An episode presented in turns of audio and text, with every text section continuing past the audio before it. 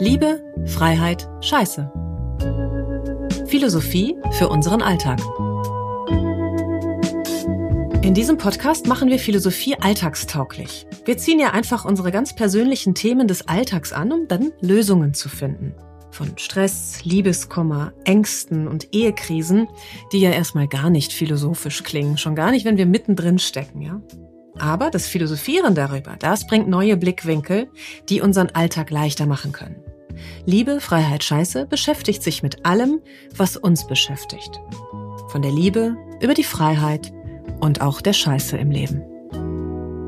Ich bin Verena Strauß, 45 Jahre alt, ich lebe in Leipzig, bin hier Yogalehrerin mit eigenem Studio und in der heutigen Folge teile ich mit euch eine sehr für mich wichtige Erkenntnis, die das Leben leichter macht. Und diese Erkenntnis heißt, ich Übernehme die volle Verantwortung. Und kurzer Dämpfer gleich zu Beginn. Bevor es leichter wird, wird es erstmal richtig anstrengend. Ich kann mich sehr gut erinnern, es ist schon vielleicht sogar 15 Jahre her oder so.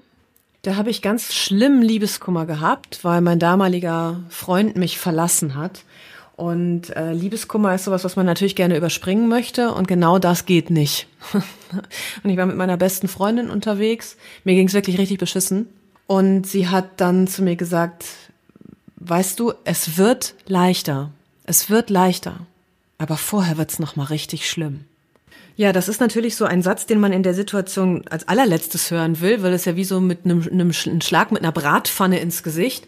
Ähm, das ist aber genau der Punkt. Ich muss die Verantwortung für das, was ich da fühle, übernehmen. Und zwar bis zum Ende, damit ich Leichtigkeit empfinden kann. Und jeder, der schon mal Liebeskummer hat, weiß ja auch, es geht vorbei, es wird leichter. Ich muss das erstmal durchfühlen und auch verstehen, dass nicht der andere der Arsch ist, der mich das fühlen lässt, sondern die Gefühle mache ich selber. Ja, der andere ist vielleicht gegangen, der hat mich verlassen. Aber das, was ich fühle, das hat er ja zum Glück überhaupt nicht unter Kontrolle, das mache ich selber. Und das ist der erste Punkt, Verantwortung zu übernehmen hier. Was wir Menschen oft machen, ist genau das Gegenteil. Wir gucken, wen wir die Verantwortung für unseren Kram in die Schuhe schieben können. Ne, das fängt als Kind an, so nee, ich, ich war das nicht, ich habe das Spielzeug nicht kaputt gemacht. Das war mein Bruder oder sowas. Das ist im Kleinen äh, ja völlig harmlos, aber macht im Großen dann später echte Probleme. Mir fällt da der Podcast ein von äh, der Psychotherapeutin Stefanie Stahl. Richtig guter Podcast, so wenn man sich für, für Psychologie interessiert und für sich selber. Und dieser Podcast heißt So bin ich eben. Und das kann eine richtige Ausredenwaffe sein, wenn ich das so bin ich eben nicht richtig verstehe. Also wenn ich zum Beispiel mit der Axt durch die Fußgängerzone laufe und wahllos Menschen de, den Kopf abschlage, jetzt mal total hart formuliert, dann äh, werde ich nachher vom Richter sagen können, ja, so bin ich eben. Da komme ich aber nicht mit durch, ne? Auch, also beim Richter nicht und bei mir selber am Ende auch nicht. Das ist der nächste Punkt. Wenn ich was tue, egal was es ist, dann darf ich und ich muss auch dafür Verantwortung übernehmen. Sonst verstecke ich mich hinter so einem Satz. Ja, so bin ich eben. Das heißt ja automatisch, da ist nichts dran zu ändern. Friss oder stirb. Einer zu Hause räumt nicht auf und sagt dann, ja, so bin ich eben. Das ist ja letztendlich keine Charaktereigenschaft. Ne? Das ist etwas, was ich entscheide. Ich räume nicht auf.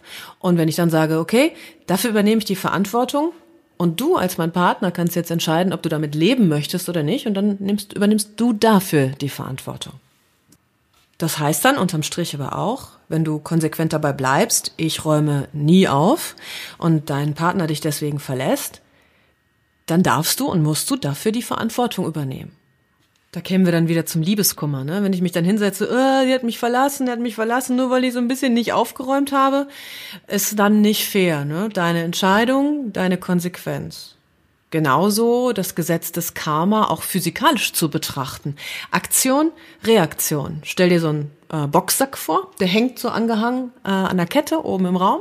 Du klopfst mit der Faust davor, der schwingt nach hinten und dann Genau, kommt er wieder zurück. Puff, wenn du nicht aufpasst, schlägt er dir ins Gesicht.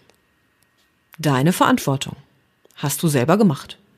Verantwortung übernehmen heißt letztendlich also anzuerkennen, dass ich für alles und alles richtig fett geschrieben, alles, was mir passiert, selbst verantwortlich bin.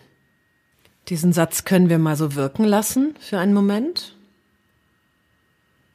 Da gehen wir nämlich dann auch raus aus der Tat, ich tue etwas oder tue etwas nicht, sondern es geht eben noch weiter. Alles, was mir passiert in meinem Leben, dafür trage ich die Verantwortung. Das ist dann meist so der Knackpunkt und das ist eben auch dieser, oh, dieses Highlight, wenn du das verstehst, was es leichter macht im Leben. Beispiel. Als ich jung war, da äh, habe ich, wenn Missgeschicke passiert sind, sagen wir ruhig, bleiben wir nochmal bei dem, bei dem Liebeskummer-Thema, habe ich mir die Frage gestellt, warum ich? Ja, und dann in so einem Leidemodus, Opfermodus. Warum passiert das immer mir?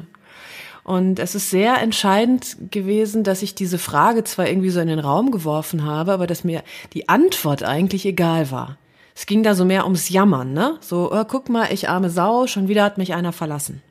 Die gleiche Frage mit einer anderen Intention, mit so einer gewissen Neugier auch oder Verantwortung. Warum ich?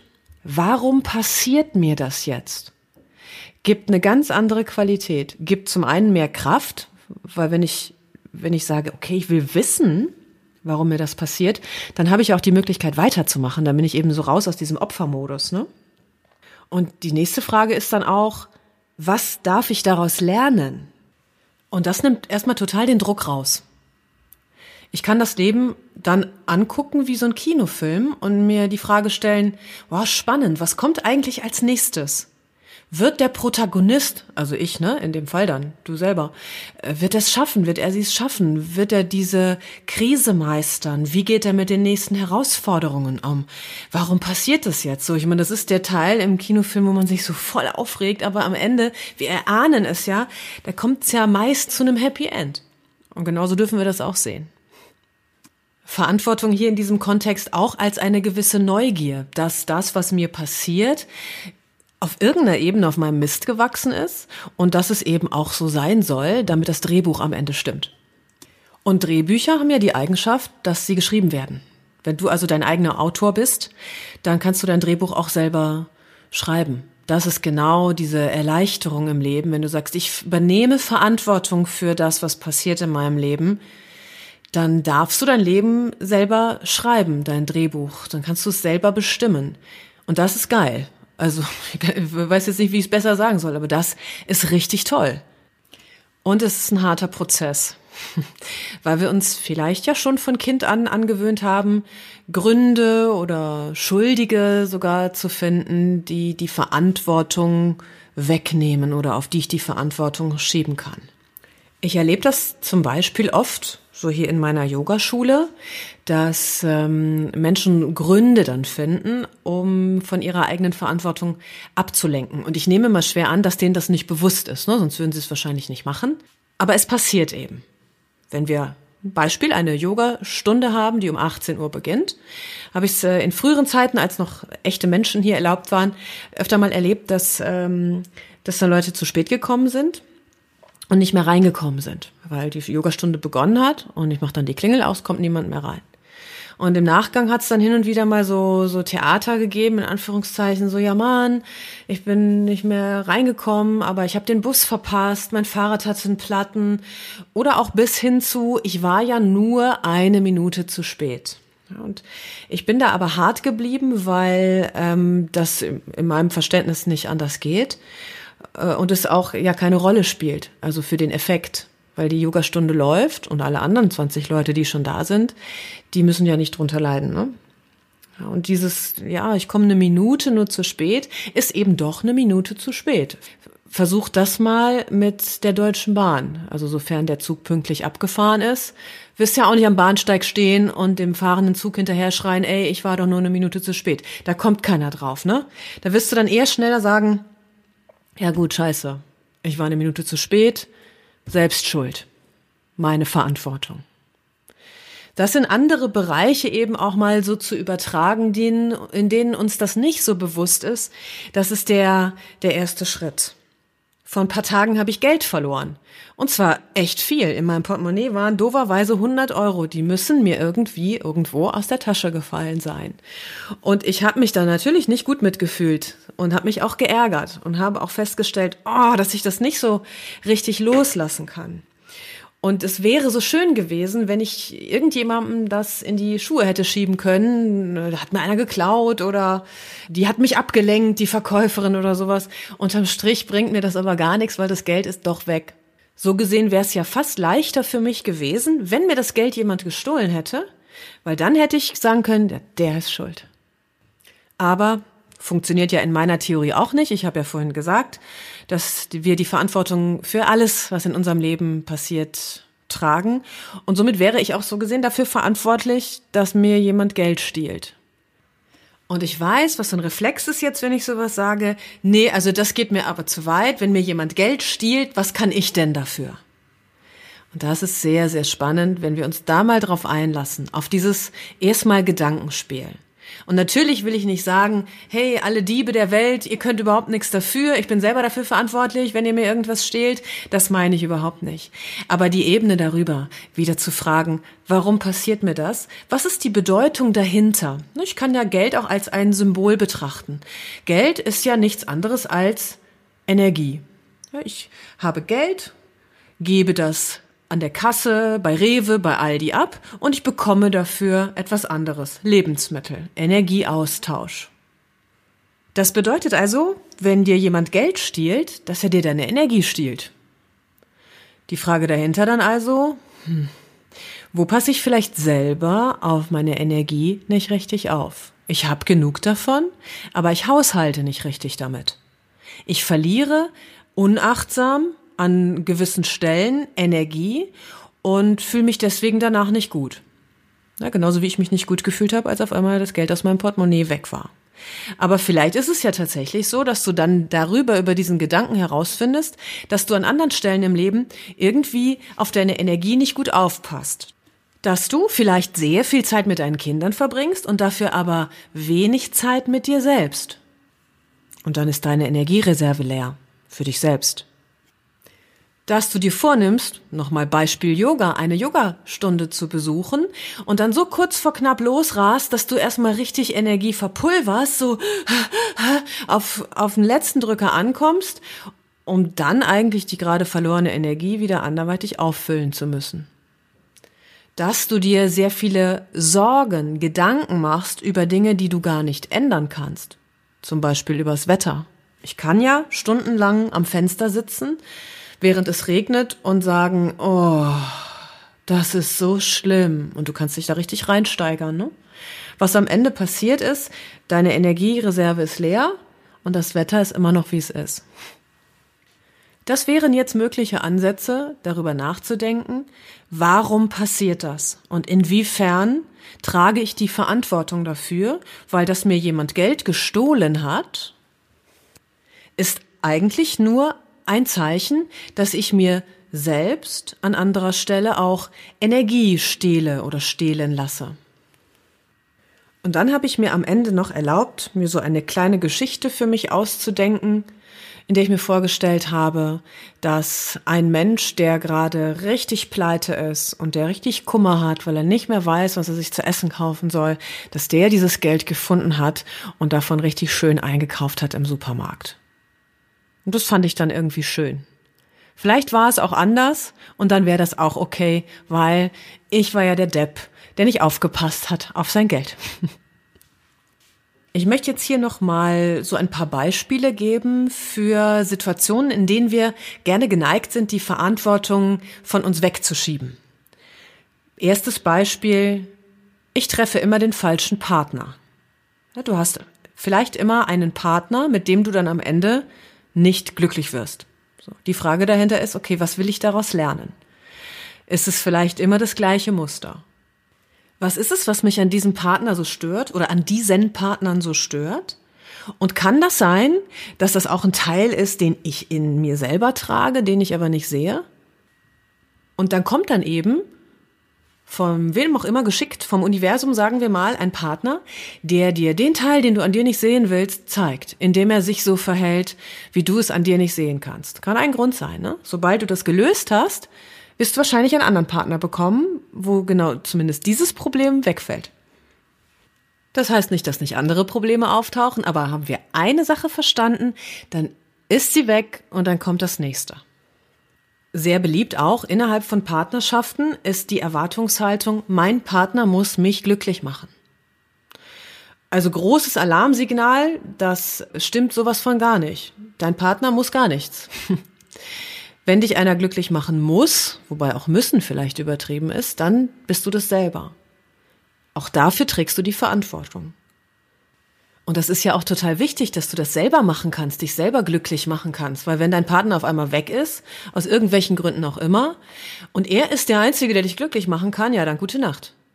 Viel schöner also, wenn du es selber in die Hand nimmst und dich einfach an deinem Partner erfreust. Also so wie so ein Kuchen, du bist ein toller Kuchen, Sahne drauf und so, und dein Partner ist einfach die Kirsche. Großes Thema der Verantwortung erleben wir auch im Zusammenhang mit unseren Eltern, mit der Kindheit, die wir erlebt haben.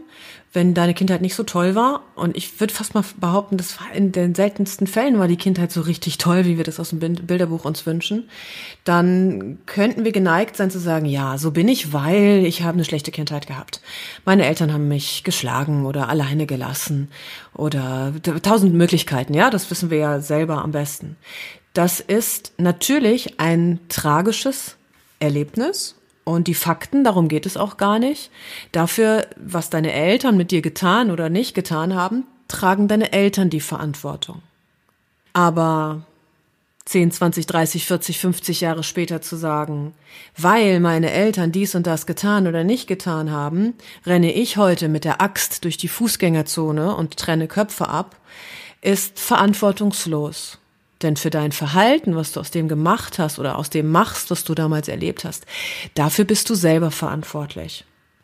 Die also viel zitierte schlechte oder schwere Kindheit, die hat absolut ihre Berechtigung und die müssen wir uns auch angucken. Also vielleicht auch um zu verstehen, warum renne ich eigentlich mit der Axt durch die Fußgängerzone? Ich weiß, das Beispiel ist sehr hart, aber ihr wisst, was ich meine. Damit du dann weißt, okay, das kommt daher und wie kann ich das jetzt ändern? Was kann ich daraus machen? Was kann ich daraus lernen? Und das heißt, Verantwortung zu übernehmen. Sich nicht wieder umzudrehen und zu sagen, die sind schuld und ich lehne mich zurück und sage dann, so bin ich eben.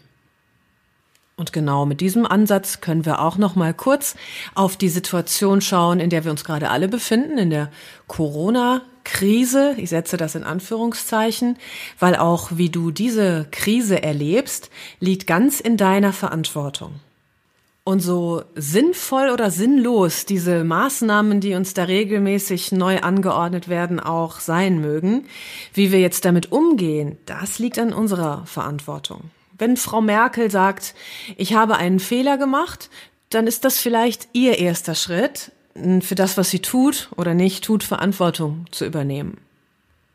Wenn ich aber sage, okay, ich fühle mich eingesperrt und es ähm, geht mir schlecht und es liegt einzig und allein daran, weil die Politiker unfähig sind, etwas Sinnvolles zu entscheiden, dann übernehme ich zum einen nicht die Verantwortung und zum anderen begebe ich mich auch in eine absolute Ohnmacht, weil ich dann wieder sage, ich kann nichts machen.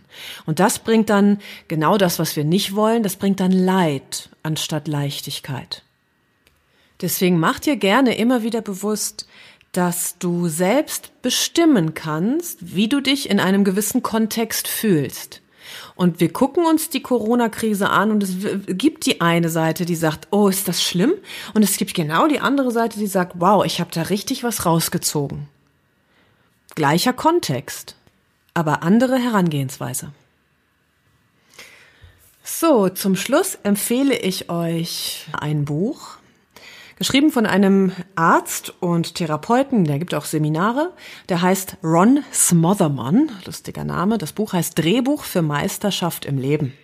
Es ist ähm, eins der großartigsten und auch herausforderndsten Bücher, die ich jemals in meinem Leben gelesen habe. Ich habe es auch schon mehr als dreimal, viermal gelesen und es ist auch wahrscheinlich nicht das letzte Mal. Ich werde es wahrscheinlich bis zum Ende meines Lebens lesen, weil wir unser Bewusstsein, glaube ich, auch immer wieder anpassen müssen. Also als ich es, glaube vor sieben, acht, neun Jahren das erste Mal gelesen habe, habe ich gedacht, hm, interessant, aber total kompliziert geschrieben. Also ich habe ehrlich gesagt nur die Hälfte verstanden und fand es trotzdem schon gut. Und wenn ich es äh, heute lese, dann, dann verstehe ich viel, viel mehr. Und ich weiß, wenn ich es morgen lese, verstehe ich noch mehr. Also absolute Herzensempfehlung und mit einer kleinen Warnung noch hinten dran. Es gibt auch Menschen, die finden das so schrecklich, weil es dich so herausfordert emotional, dass sie es am liebsten in die Ecke pfeffern würden.